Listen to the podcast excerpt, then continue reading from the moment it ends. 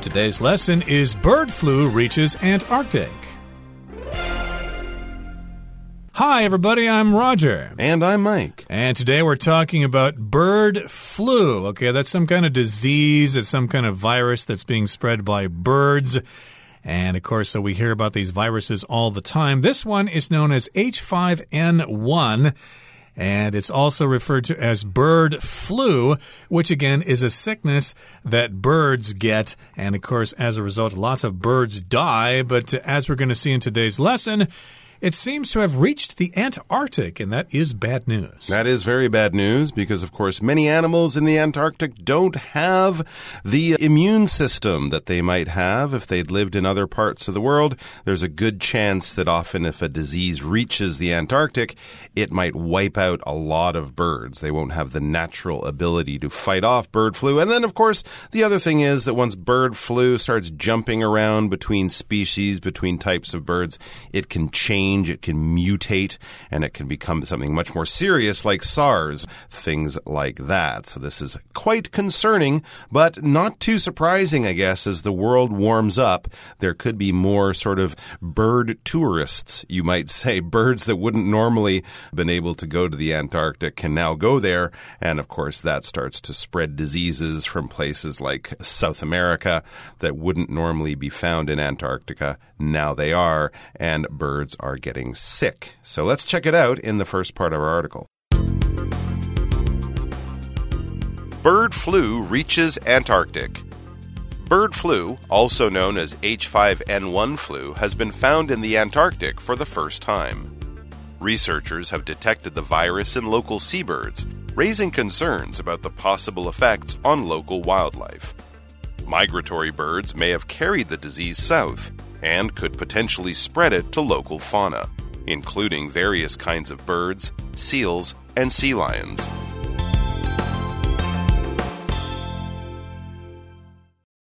大家好，第一部分首先来介绍名词 researcher，意思是研究人员。例如，Jeremy works as a laboratory researcher。Jeremy 担任实验室研究人员。又或者说 the researchers need more time to find a better solution to the problem.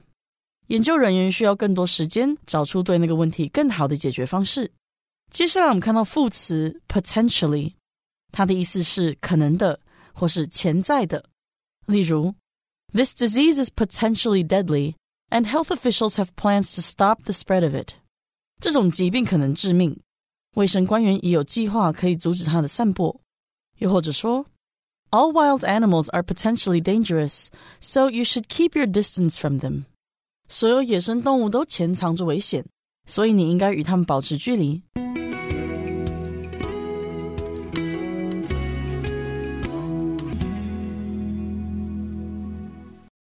Okay, so again, the bird flu has reached the Antarctic, which again refers to the bottom of the Earth where Antarctica is.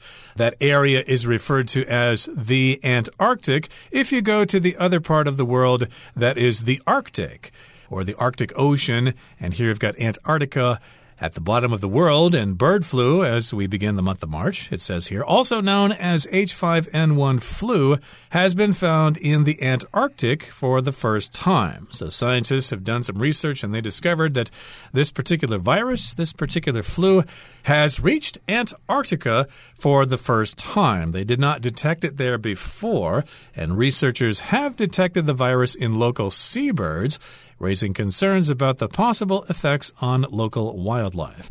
So, if you're looking for information and you want to prepare a report or something, you do research, or you are a researcher, a kind of scientist that looks for information, looks for statistics or data. And these researchers have detected, they have found this virus in local seabirds there in Antarctica. So, here, a virus, of course, is a pathogen that spreads around from, well, it could spread in different ways. Of course, the most famous virus is the COVID 19 virus, which we all had to deal with a couple of years ago. Hopefully, it's under control now. But uh, this is a particular virus in seabirds, and we're now worried about this because it has reached Antarctica. Mm -hmm. Migratory birds may have carried the disease south and could potentially spread it to local fauna, including various kinds of birds, seals, and sea lions. So that's how it came in migratory birds. Migratory, well, to migrate means to travel distances, probably in search of food or things like that, or it's part of an animal's sort of natural yearly cycle. They spend their summers in this warm part of the world, and then they travel to another warm part of the world to avoid the cold weather in the place that they started. So when we think of whales that swim from, you know, Alaska all the way down to Hawaii and then back again over the course of a year, when we think of the many birds that stop in Taiwan as they travel from Japan, China, Russia, and then in the colder winter months, they fly south, stopping off in Taiwan often to spend their winters in the Philippines, Indonesia, places like that. So animals that travel like this, and there are many of them, usually animals that are eating food off the land, they might be migratory. In other words, animals that travel as part of their sort of annual cycle, their annual schedule. So these migratory birds have carried the disease south. They might have caught it in South America and Brazil, who knows? And then they head south and they could potentially spread it to local fauna. So this is something that could happen. When things could happen, we often talk about them potentially happening. It's not guaranteed to happen. Maybe we'll be lucky and the migratory birds won't spread the disease, but it could happen. And I guess there's a pretty serious chance that it could happen. And the results would be bad if the local fauna caught this H5N1 flu that they are not able to protect themselves from. Fauna is animals. When we talk about all the wonders of the natural world, we often split it in a more sort of poetic kind of way, not in really in a scientific kind of way, but just more in a description kind of way. We talk about the flora and fauna of the natural world. Flora meaning plants, plants, trees, bushes, anything green that grows out of the ground would be flora, of course, flowers like that. And fauna would be the animal world. So insects, whales, lions, dogs, sheep, not usually humans. We're usually talking about animals here. But if you want to see some examples of the local fauna, you might visit your zoo or something like that. So the local fauna, the local animals, birds, as well as seals and sea lions. So it's not just birds that could potentially be affected by the spread of this disease. This is not good news. Okay, that we're at the end of the first part of our lesson for today. Let's go on now to the second part and we'll find out more about this very fascinating subject. Antarctic animals are some of the world's most isolated species, which means that they have had little to no contact with other parts of the planet. Living so far off the beaten path, they have never been exposed to the virus before. Unlike some seabirds in the UK that are already starting to become immune to the virus, the wildlife in the Antarctic have never had this chance.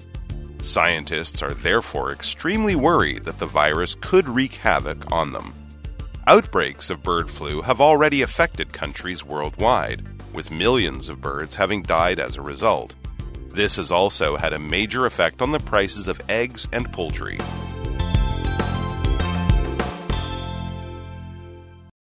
第二部分我们看到单字 isolated，它是形容词，指的是被孤立的或是隔离的，也可以是偏远的意思。我们可以说 ，The town is isolated because it is located on a small island。那个小镇因为坐落在一座小岛上而与世隔绝。又或者说，Kyle lives in an isolated area that is difficult to find。Kyle 住在一个很难找到的偏僻地区。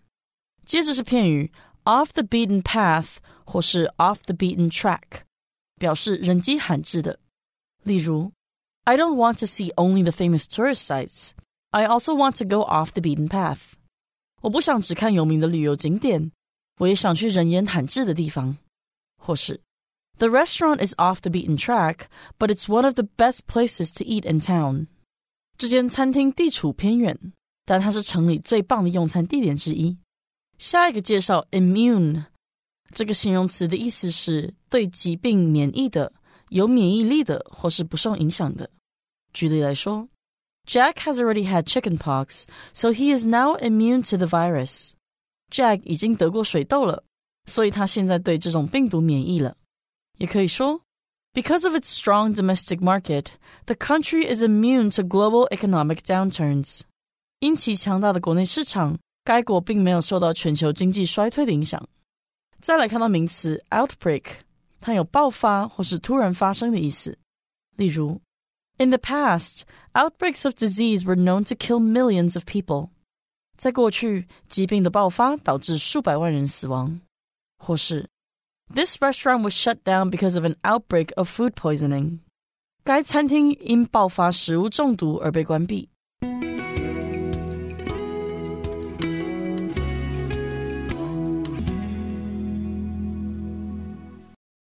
Okay, here in the second part, it begins by saying Antarctic animals are some of the world's most isolated species, which means that they have had little to no contact with other parts of the planet. Now, if you're isolated, that means you're far away from other places, you're far away from other people, you are remote, you're isolated. Maybe, for example, if you get stuck hiking up in uh, the Northwest Territories in Canada or something like that, you'll feel very isolated you'll feel very far from anybody else. That's true. It could also just mean cut off from other people. During the COVID lockdowns, a lot of people felt isolated. If you can't leave your home, if you're locked up in a jail all by yourself, you could also be isolated. But yes, often we use it to talk about physically isolated, far, far away from other people. So these isolated species, the animals that live in Antarctica, I mean, penguins aren't flying off to Brazil in the summer months or in the winter months. So they're quite isolated. They're on their own down there at the South Pole, which means that they have had little to no, very little or no contact with other parts of the planet. So very rarely do animals from South America or Australia, New Zealand, you know, the nearest points of land to Antarctica, very rarely do animals from those places visit Antarctica. So there is little to no contact or meeting with animals from other parts of the planet. And of course, little to no contact with diseases from other parts of the planet, too. Living so far off the beaten path, they have never been exposed to the virus before. They're isolated, remember? They live far away from other animals or far off the beaten path. The beaten path is kind of where most people are. You can think of it as a the busy pathway through the woods, and if you walk off that through the trees, you are off the beaten path, but you're also away from people, right? You're away from the sort of normal places that people go to, the how they travel there. If you're a camper, if you're a hiker, if you like to get up there in the mountains and kind of be on your own, people might say, "What do you like to do for the weekend?" "Oh, I go hiking. I like to get off the beaten path, explore unknown places where there's no one else around. I'm definitely not in the middle of downtown at a shopping center. I am far, far away from a place like that." So, living so far, being so isolated, they have never been exposed to the virus before. Yep, they're off the beaten path. We could also say they're in the middle of nowhere. That's a phrase we'll learn later on this month. But in this particular case, they do live far away. They live off the beaten path. And because of this, they have never been exposed to this particular virus before. And unlike some seabirds in the UK that are already starting to become immune to the virus, the wildlife in the Antarctic have never had this chance. So, of course, in the UK, the seabirds there have been exposed to this virus before. Yeah, a lot of them die, but eventually the virus spread through the population and the seabirds developed some kind of immunity to the virus as a result of that. So, yes, they are immune to the virus. If you're immune to something, something bad cannot affect you, okay? You're resistant to viruses or bacteria or things like that and therefore you don't get sick easily. And to conclude, the seabirds in the UK have become more or less immune to this virus, but they're not so lucky in Antarctica. The seabirds there and the other living things have not had this chance to become immune to the virus, so they are sitting ducks. Hmm, this kind of reminds me of that time when people were exploring the world and European explorers would go to North America and the people in North America wouldn't be able to fight off the common diseases that the Europeans brought along with them. So even a common cold could kill thousands of people in North America, you know, native Indians who hadn't been exposed to this type of disease. So scientists are therefore extremely worried that the virus could wreak havoc on them, on the local bird population, animal population that is not immune to this virus. The scientists are worried, so they are a little bit nervous about this, that the virus could wreak havoc. To wreak havoc is to basically cause lots of destruction, create many problems. An earthquake would wreak havoc in the middle of a big city or a typhoon or something like that. If uh, it suddenly starts raining on the day of your outdoor wedding when everything's been planned and it's all going to be under the trees, oh, that will wreak havoc on your wedding plans. You'll have to find somewhere inside to do it. You'll have to, you know, move all the equipment and all the tables and chairs inside. It kind of wrecks everything. It ruins everything. It causes great, great problems. Right. We could say the earthquake wreaked havoc on the area.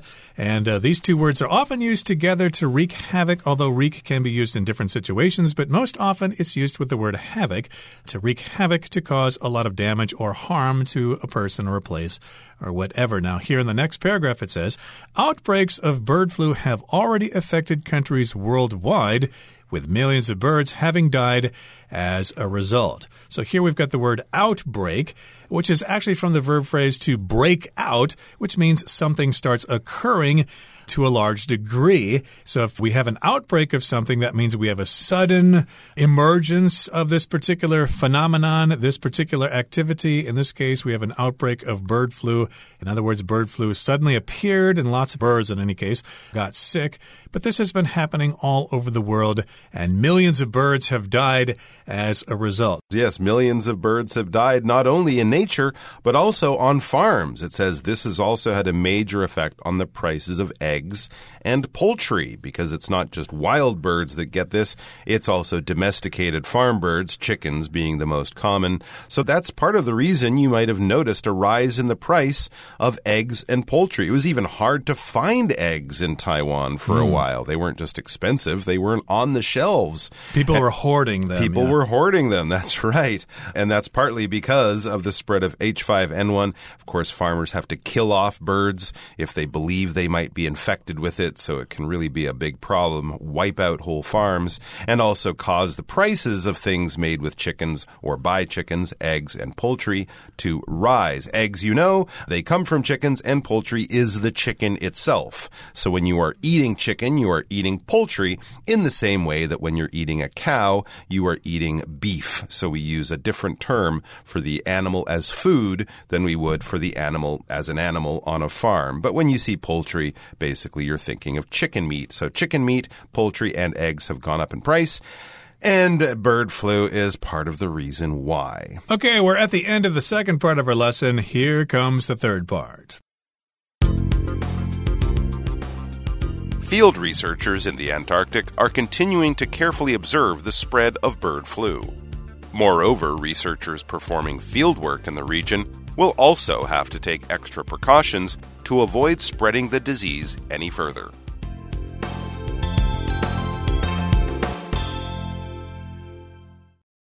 最后第三部分，我们看到 precaution，它是名词，意思是防备或是预防措施。例如，Carol always carries a small flashlight in her purse as a precaution。 Carol 总是在钱包里放一个小手电筒，以备不时之需。最后一个例子 as a precaution against disease, I always wash my hands with soap and water. 为了预防疾病，我总是用肥皂和水洗手。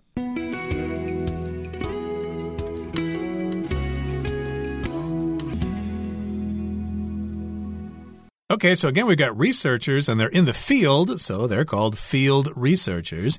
They are in the Antarctic and they are continuing to carefully observe the spread of bird flu. They realize this is a potential problem.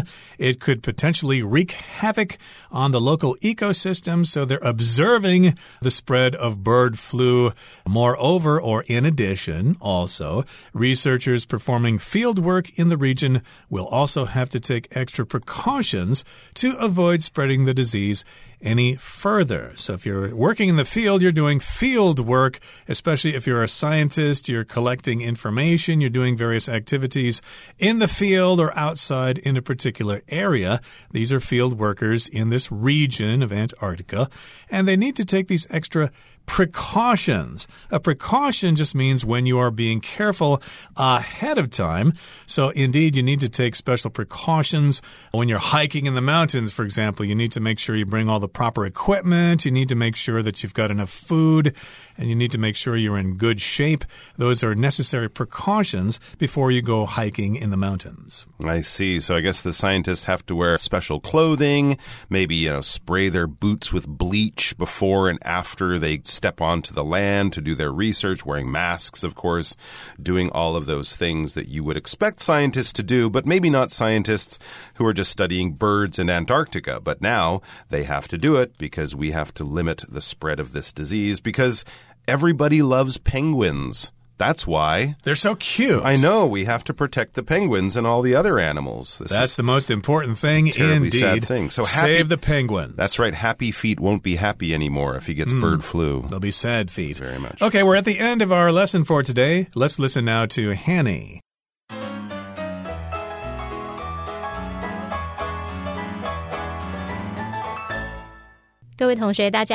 Hanny 我们来看今天的文法重点。课文第二部分的第一句写道：Antarctic animals are some of the world's most isolated species which means that they have had little to no contact with other parts of the planet。他说，南极动物是世界上最孤立的其中一些物种，意味着它们与地球上其他地区几乎没有接触。好，句子里面它用到 little to no，就表示几乎没有，就跟 hardly Any 意思相同。那么句子里面还用到 which 来代指它前方的子句，也就是指的是南极动物是世界上最孤立的其中一些物种的这件事情，然后 which means 点点点点点就可以用来表达这件事情意味着什么什么。好，当我们使用 which 引导关系子句来对前方子句补充说明时，因为这个 which 修饰的对象明确，我们不需要限定范围，所以呢，这是属于非限定用法。which 的前面必须加逗号。那我们来造一个例句：Tina is lactose intolerant。which is why she doesn't drink milk. Tina 有乳糖不耐症，这就是她不喝牛奶的原因。那这边 which 的前面我们用逗号隔开来喽。好，再看一个例句是：Eric became addicted to online games which made his parents worried. Eric 对线上游戏成瘾，这使得他爸妈很担心。那这时候句子里面这个 which 就是用来代指前方子句，也就是 Eric 对线上游戏成瘾的这件事。然后我们用 which made his parents worried 是补充说明这件事情让他爸妈很担心。那因为是非限定用法，所以我们一样用逗号把这个关系子句跟主要子句隔开来了。其实这个例句当中呢，我们还可以省略关系代名词 which，然后把主动动词。made 改成现在分词 making，那么句子会简化成 Eric became addicted to online games, making his parents worried。 好，那同样在课文第二部分有一个单字是 outbreak，它是当名词来表达爆发、突然发生。我们这边补充相关的片语是 break out。break out 可以指爆发、突然发生，那通常是不愉快的事突然发生。而这个片语呢，还有其他不同意思，我们补充一下。第一个意思呢，它可以指逃脱、越狱。那么后面常常会搭配介系词 of，break out of 加名词就是指逃离某处或者是逃离某个处境，像 break out of the jail 是逃狱，break out of poverty 表示脱离贫困。好，那第二个意思呢？我们可以用来表达疹子啊、痘痘啊，或者是汗突然冒出来。这时候我们就常常会用 break out 加上 in 再加症状，这通常就是皮肤方面的症状。像你可以接 hives 荨麻疹、a rash 疹子，或者是 a sweat 一身汗等等。好，那以上今天重点整理，我们回顾这些单词吧。Researcher The researchers are studying the effects of climate change on local crop production. Virus. By the time the virus was identified, it had already spread around the globe. Potentially. If he works hard enough, Pete could potentially become a great tennis player. Isolated. When the snow built up in winter, the mountain cabin was isolated from the rest of the town. Immune. Regular exercise and a healthy diet can help make the body more immune to illness. Precaution You should wear a helmet while riding your bike as a precaution against head injuries.